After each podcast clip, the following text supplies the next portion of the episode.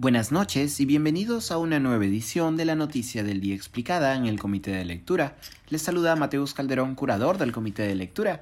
La Corte Interamericana de Derechos Humanos solicitó hoy al Estado peruano suspender temporalmente la liberación del reo expresidente Alberto Fujimori. La solicitud de la Corte IDH viene días después de la decisión del Tribunal Constitucional peruano de conceder un habeas corpus a favor de Fujimori y restituir los efectos del indulto humanitario otorgado por el entonces presidente Pedro Pablo Kuczynski. En la práctica, la sentencia del TC, avalada por los votos de los magistrados Sardón, Blum y Ferrero, este último con doble voto en condición de presidente del tribunal, devuelve a la libertad al expresidente, condenado por secuestro y asesinato en los casos La Cantuta y Barrios Altos, así como por delitos de peculado, corrupción y usurpación de funciones.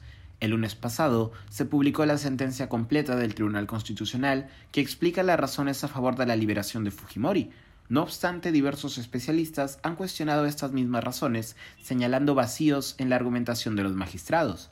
La argumentación a favor de conceder el habeas corpus a Fujimori y restituir así los efectos del indulto humanitario se basa principalmente en una razón de competencia. El juez de investigación preparatoria que anuló los efectos del indulto en octubre del 2018 no habría tenido la competencia necesaria para tomar tal decisión, pues solo el Tribunal Constitucional podría anular un indulto. En la sentencia, sin embargo, también se apela a otras razones, como que el entonces presidente Kuczynski sí contó con los elementos necesarios para indultar a Fujimori. No obstante, en el desarrollo de los votos de los magistrados a favor de la liberación, no se menciona la posición de la Corte Interamericana de Derechos Humanos, que ya en mayo del 2018 había emitido una resolución de supervisión de cumplimiento de los casos Barrios Altos y La Cantuta.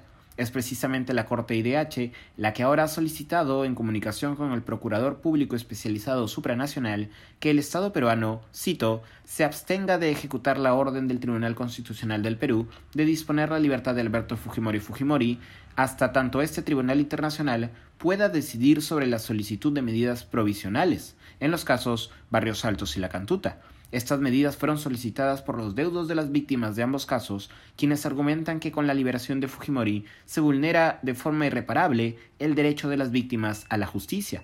Al cierre de esta edición, Alberto Fujimori continúa recluido en prisión. El procurador supranacional Carlos Reaño confirmó la comunicación de la Corte IDH, además de indicar que la misma será notificada al INPE. Eso ha sido todo por hoy, volveremos mañana con más información. Se despide Mateus Calderón.